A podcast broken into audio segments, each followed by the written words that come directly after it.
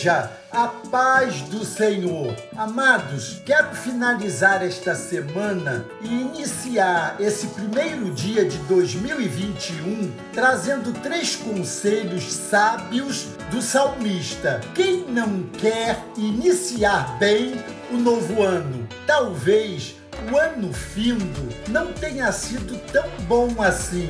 Afinal, que ano esse de 2020, hein? Mas o fato é que aqueles que tiveram um bom ano ou aqueles que não o tiveram tão bom assim têm um desejo em comum. Querem começar um novo ano bem.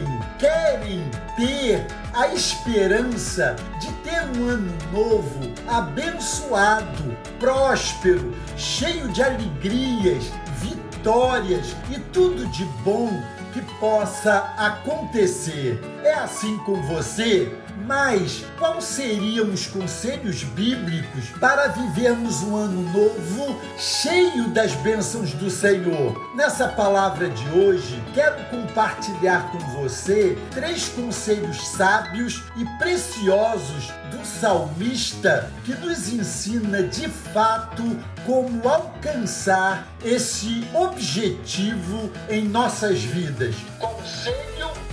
Tenha o Senhor sempre em sua vida. O salmista diz o seguinte: O Senhor tenho sempre a minha presença. Salmo 16, 8.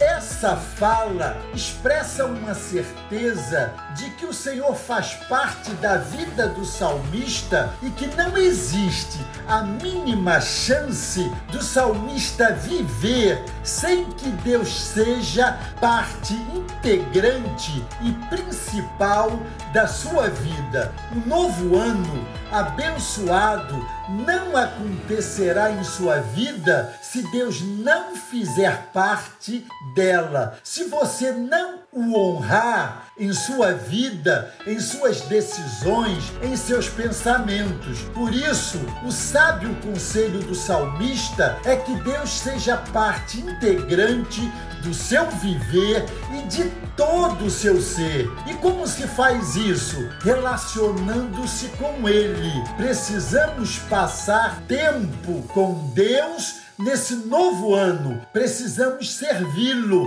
precisamos ter tempo de oração com Ele. Faça isso de verdade e terá um ano novo diferenciado. Conselho 2.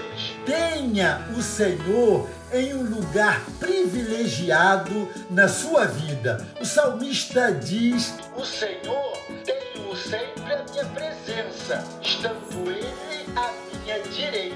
Salmo 16, 8. Note que o salmista tem Deus ao seu lado. Isso significa proximidade. Você precisa ter Deus próximo de você para ser abençoado. A expressão direita ou lado direito tem especial significado. O lado direito na Bíblia é figura de honra, de privilégio. Quando o salmista diz que Deus está ao seu lado ou ao lado direito, indica que Deus tem um lugar especial em sua vida, um lugar de honra, de privilégio. Quem não quer ter Deus ao seu lado? Todos querem, porém, somente aqueles que têm intimidade com o Senhor que tem ao seu lado o Senhor de todo o coração é que de fato conseguem isso.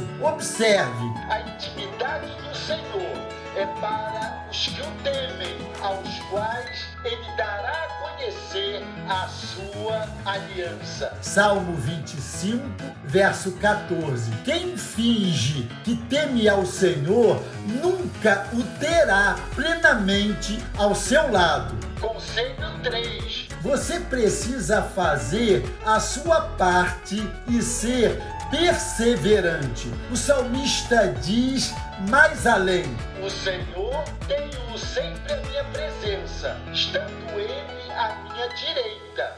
Não serei abalado. Salmo 16, 8. Observe que temos aqui um resultado Deus, estando em minha vida, estando ao meu lado, sendo honrado no meu viver, gera as condições para que eu não seja abalado.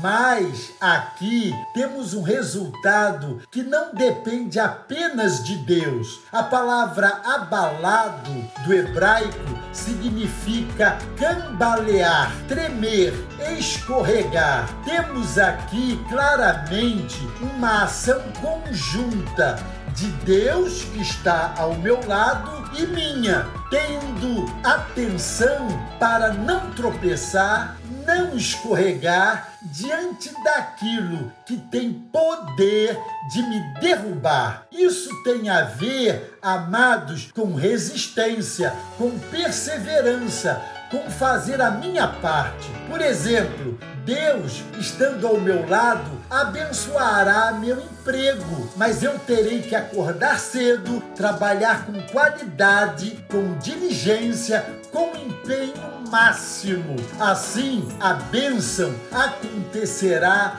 de forma plena. É uma ação de cooperação. Por isso, pense o que você também precisa fazer para ter um novo ano abençoado. Dessa forma, temos esses três preciosos conselhos que nos ajudarão a ter uma vida abençoada nesse novo ano. Agora, basta colocar em prática. Vamos lá?